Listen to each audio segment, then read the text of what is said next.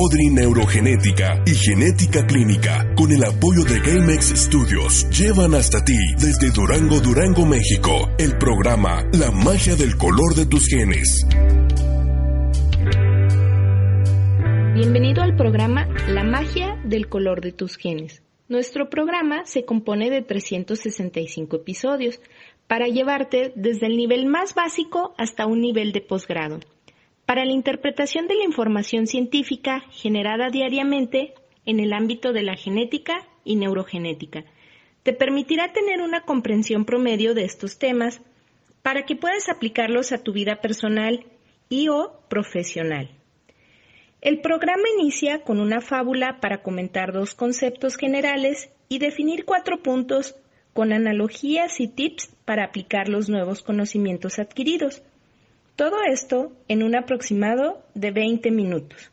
Comenzamos. Soy la doctora Elizabeth Ramos Raudry, médica con especialidad en genética humana y posgrado de alta especialidad en neurogenética, egresada de la Facultad de Medicina de la Universidad Juárez del Estado de Durango y también del Instituto Nacional de Pediatría y del Instituto Nacional de Neurología y Neurocirugía Manuel Velasco Suárez de la Ciudad de México, certificada por el Consejo Mexicano de Genética. Soy Luis Manuel Naranjo Pérez, psicólogo con especialidad en neurocognición y aprendizaje egresado de la Universidad Juárez del Estado de Durango y con un posgrado en el Instituto de Enlaces Educativos de la Ciudad de México. En este sexto episodio de Mapeo Génico, con la fábula Los genes del mundo, abordaremos los conceptos generales de mapeo de genes humanos, el proyecto del genoma humano y también con las definiciones y analogías abordaremos dosis génica,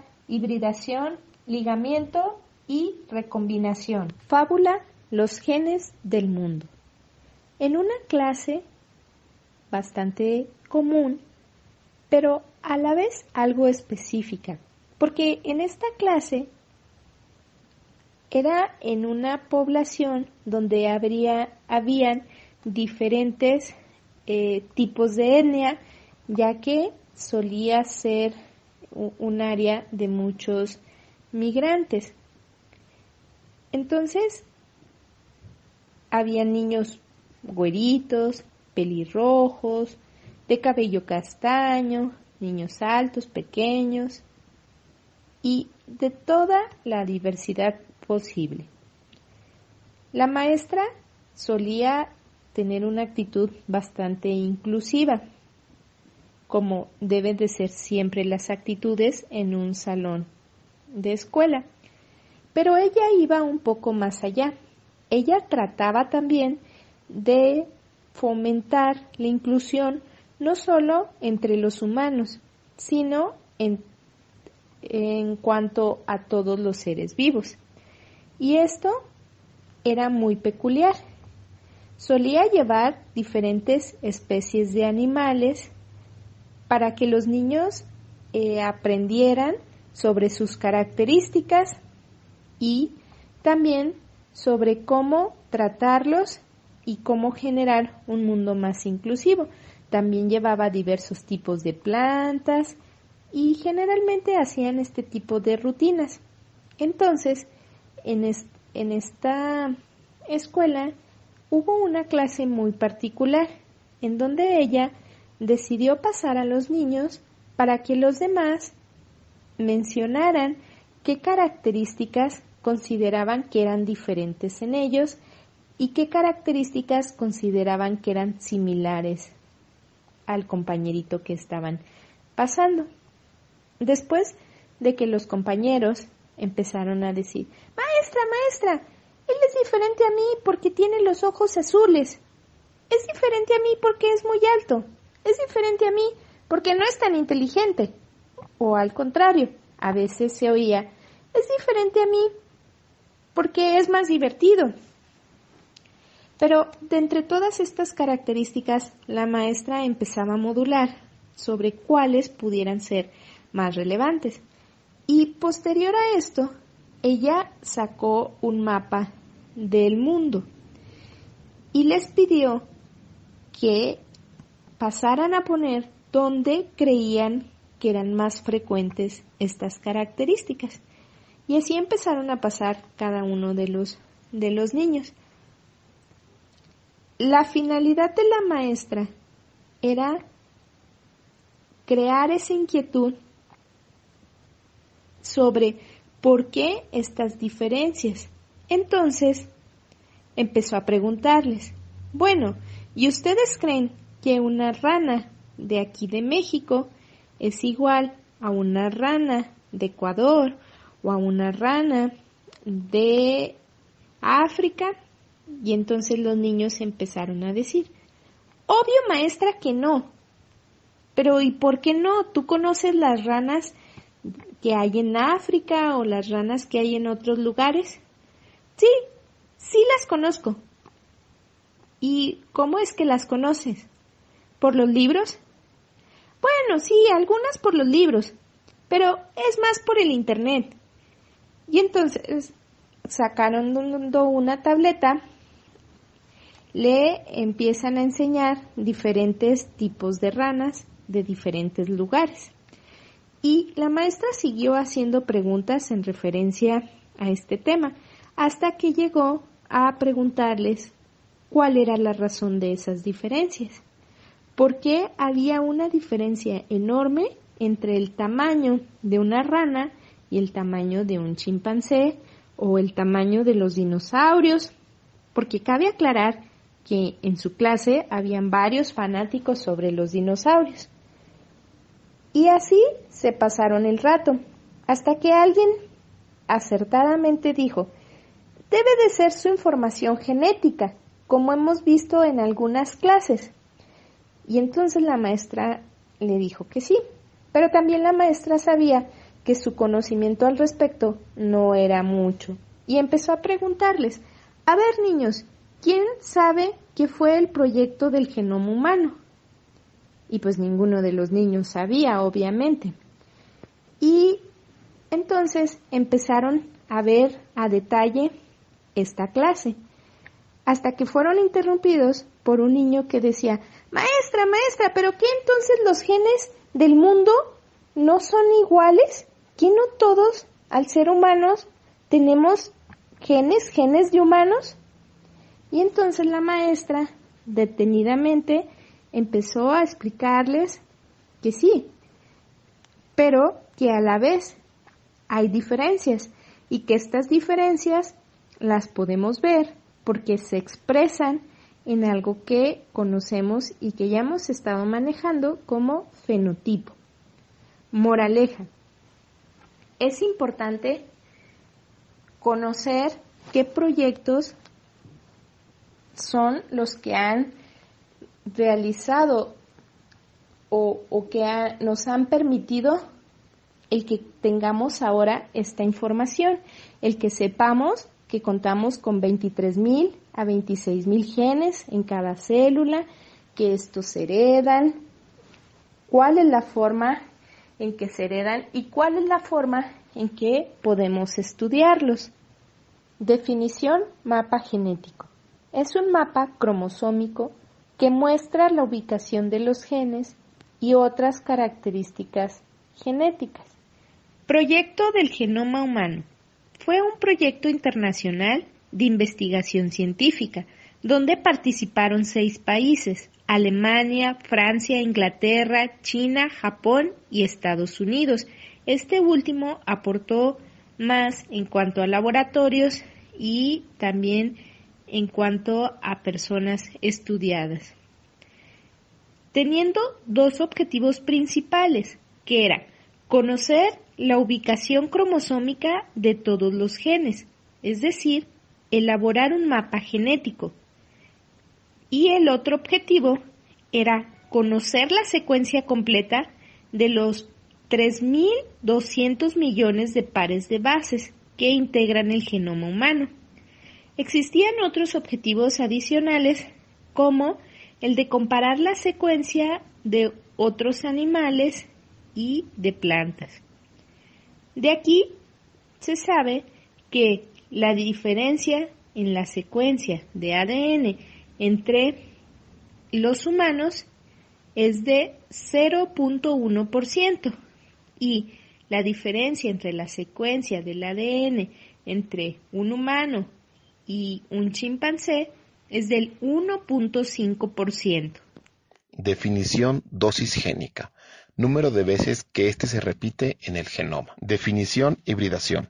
Se llama así a la unión de dos moléculas de cadena simple de ácidos nucleicos, ADN o ARN, de acuerdo a las reglas de emparejamiento de bases. Cabe recordar que la A se une con T y la G con C. En el caso del ARN, la T cambia por la U. Definición recombinación. Es la forma de una nueva combinación de alelos o copias de los diferentes genes por entrecruzamiento de los cromosomas, lo cual requiere corte y empalme de los fragmentos cromosómicos. Se puede clasificar en homóloga y no homóloga.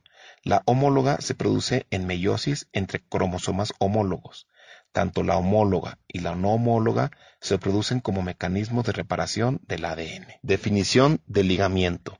Cuando dos diferentes genes que se localizan en el mismo cromosoma tienden a ser heredados juntos con mayor frecuencia a lo esperado por el azar. Estudios de ligamiento. Seleccionan familias para relacionar la presencia de un gen cuya alteración produce una enfermedad y lo que relacionan es con otros marcadores genéticos, los cuales son estables en el genoma y se identifican con facilidad, como eh, en los grupos, en los genes del grupo de sangre ABO, que están ubicados en el cromosoma 9.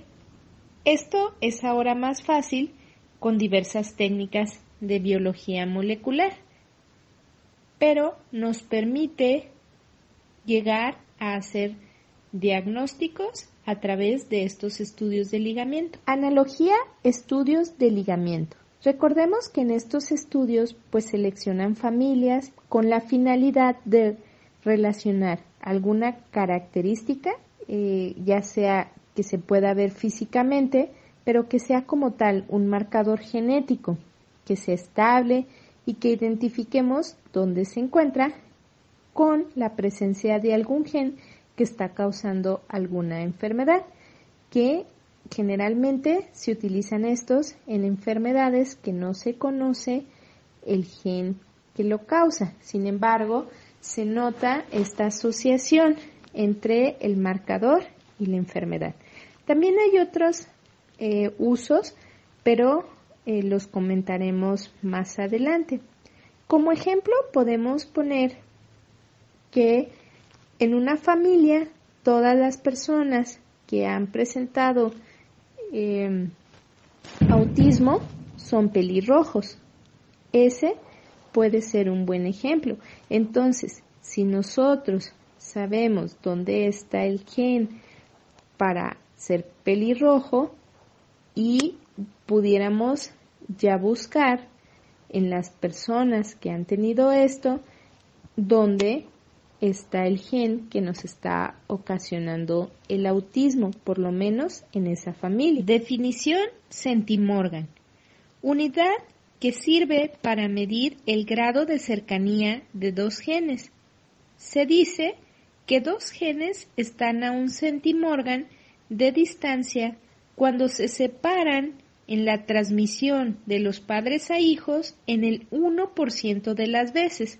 Entre más separados estén, es más probable que se separen. Otra forma de medir la distancia entre los genes es por el número de pares de bases que se encuentran entre ellos. Definición cosegregación.